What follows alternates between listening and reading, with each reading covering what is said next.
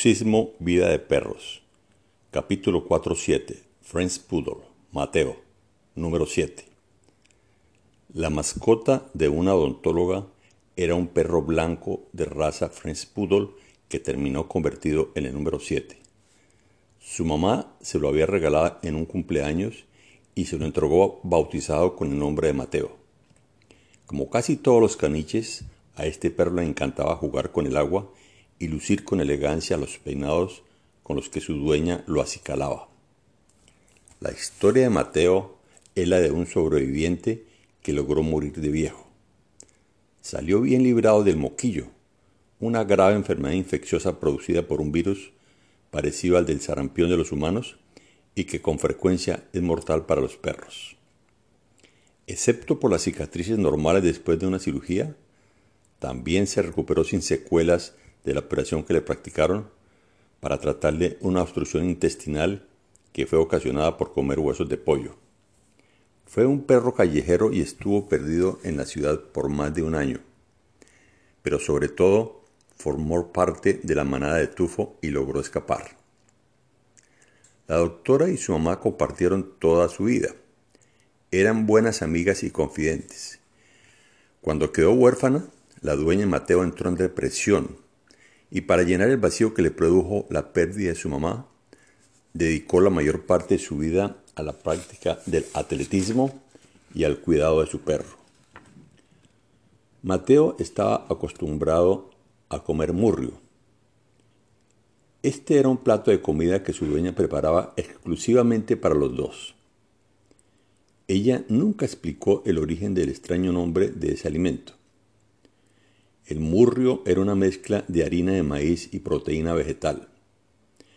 Para elaborarlo, la doctora se asesoró de una nutricionista.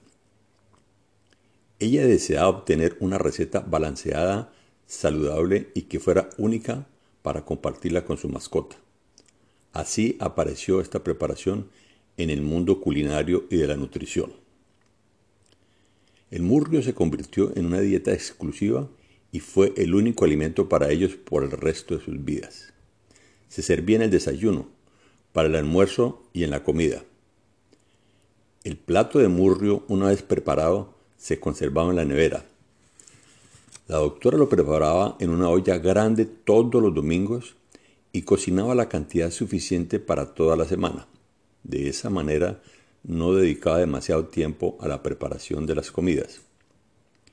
Cuando iban a comer, sacaba de la nevera las dos porciones para esa comida y lo consumían frío acompañado con agua del tubo. Nunca se utilizaron condimentos y tampoco se le agregaba sal ni azúcar. Era una dieta elemental y barata, con tan poca sazón que con toda seguridad mataría de tristeza a un gourmet. Pero era saludable y no tenía carencia de nutrientes. Para Mateo y su dueña era una delicia gastronómica con la que se alimentaron por más de una década. El murrio, además de alimento, fue muy importante para la doctora, porque le ayudó a desterrar a los visitantes incómodos de su casa. Con la desaparición de su mamá, ella optó por una vida solitaria en la que solo disfrutaba de la compañía de Mateo y cualquier otra visita le resultaba incómoda. Así, adoptó una doble estrategia para ahuyentar a los visitantes. Era el plan Murrio Popis. El propósito de este plan era que los curiosos y los numerosos amigos de su mamá nunca regresaran a visitarla, y para espantarlos estaba el murrio y el popó.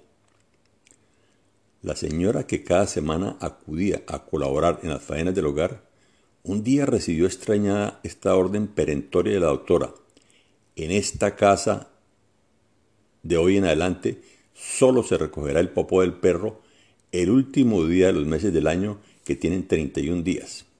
Así que a partir de ese día solo se hizo aseo en la casa los días 31 del mes y esto solo ocurre siete veces al año. Por supuesto que el olor y el aspecto de la casa resultaban cada día más desagradables para cualquier persona que se acercara al lugar. A los pocos meses, la doctora comprobó con satisfacción que su estrategia funcionaba y era tan exitosa que también sirvió para ahuyentar a los ladrones que merodeaban en el vecindario. En alguna ocasión entraron dos pillos a robar en la casa, pero no lograron su propósito. Los hombres, al verse untados con excrementos de perro y asqueados por el mal olor dentro del lugar, decidieron huir de la casa. Salieron rápidamente de allí irritados y vomitando, mientras despotricaban de los habitantes de la casa. Cuando aparecieron los Pokémones, la doctora se aficionó a ellos y le gustaba salir a cazarlos con su celular acompañada de Mateo. Un día, estando en un bosque, concentrada en su celular cazando Pokémones, el perro se perdió. Su dueña no ahorró esfuerzo intentando recuperar a Mateo. Recorrió a pie media ciudad, habló con los recicladores callejeros, fue a las perreras, ofreció dinero por información, repartió hojas volantes con las fotos del animal. La mamá de la odontóloga, que había sido una señora muy católica, le había enseñado a su hija la devoción por la Virgen de Chiquinquirá. Ella, en los momentos difíciles de la vida, siempre acudía a la Virgen de su devoción y le ofrecía una promesa para salir del apuro. Esta vez, la doctora hizo lo mismo y le ofreció una promesa a la Virgen, pero todo a cambio de que le recuperara a su caniche. Pero esto también resultó inútil. No había rastro de Mateo y el perro terminó convertido en otro integrante de la manada. Número 7 sufrió el maltrato, las patadas y las heridas que sádicamente Tufo les proporcionaba a sus mascotas cuando estaba drogado. Mateo lo soportó todo hasta aquella noche en que logró escapar con número 5 y número 9. Durante todo un año después de huir de la manada, Mateo fue un perro callejero que sucio y hambriento merodeaba por las calles y los basureros. Pero su dueña nunca cesó en el intento de encontrarlo.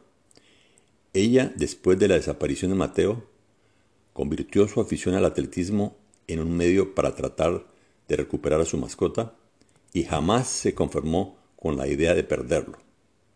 Todos los días se colocaba sus zapatillas de atletismo y recorría trotando por largo rato las calles de la ciudad buscando a Mateo entre los perros callejeros.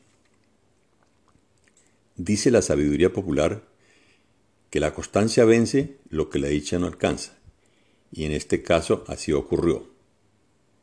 La doctora en una de esas tardes de atletismo logró recuperar al perro en la calle de un tugurio de la ciudad. Al principio los vecinos y familiares se negaron a reconocer que ese fuera el perro que se había perdido hacía ya más de un año. Pero las evidencias pronto confirmaron que efectivamente el perrito había regresado. El aspecto del animal, su comportamiento, el reconocimiento de su lugar en la casa, la pasión por el murrio y las cicatrices quirúrgicas en el abdomen, producto de la cirugía que le habían realizado unos años atrás, terminaron por convencerlos a todos de que en efecto era Mateo. Ahora en su casa el perro tenía una compañera. Ella era la mona, una perra que su dueña había adoptado en la ausencia de él. De viejito, Mateo se convirtió en un perro artrítico, lento en sus movimientos pero que conservaba los instintos freudianos y montaba a la mona cuando la perra entraba en celo. O al menos eso intentaba.